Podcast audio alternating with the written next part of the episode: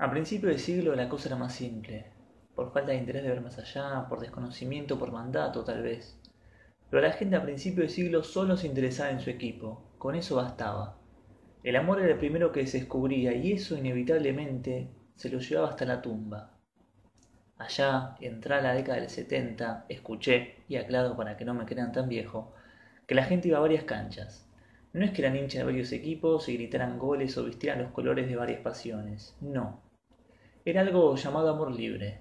No por frecuentar otros estadios se dejaba de amar al club propio, pero se acostumbraba por cercanía o por ser un jugador, por ser compañía de un amigo, simplemente por disfrutar del juego, a ir a una cancha de manera neutral. Ese acto, tan recreativo de aparente carácter netamente lúdico, fue mucho más que eso.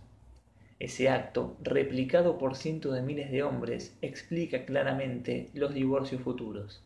Ese fue el inicio, la gesta de la idea que se concretara con la ley de divorcio en 1987. Ya para los 90, la cosa cambió un poco. Por violencia tal vez, se volvió el único amor. A una monogamia futbolística con dejos de infidelidad europea. Algún gol de Batistuta por la mañana, como si fuera porno germano en baja resolución.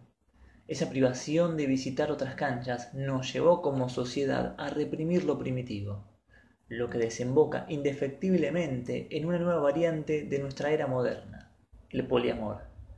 Basta para confirmar esto en ver a un nacido en esta última década, y no se le puede echar la culpa a un infante o a un adolescente por la carga genética heredada, ya que no es ni más ni menos que la resultante de su predecesor. Se verá entonces a este ser de la nueva era, que depende el día y su estado de ánimo, subirá a sus redes imágenes de jugadores de distintos equipos, videos incluso de selecciones ajenas, y hasta se lo verá con una remera de un equipo diferente, europeo habitualmente. Pero ahora no frío, no ya alejado y distante como aquel porno noventoso. Es una identificación que no niega otro sentimiento, lo suma. De eso se trata el ya mencionado poliamor.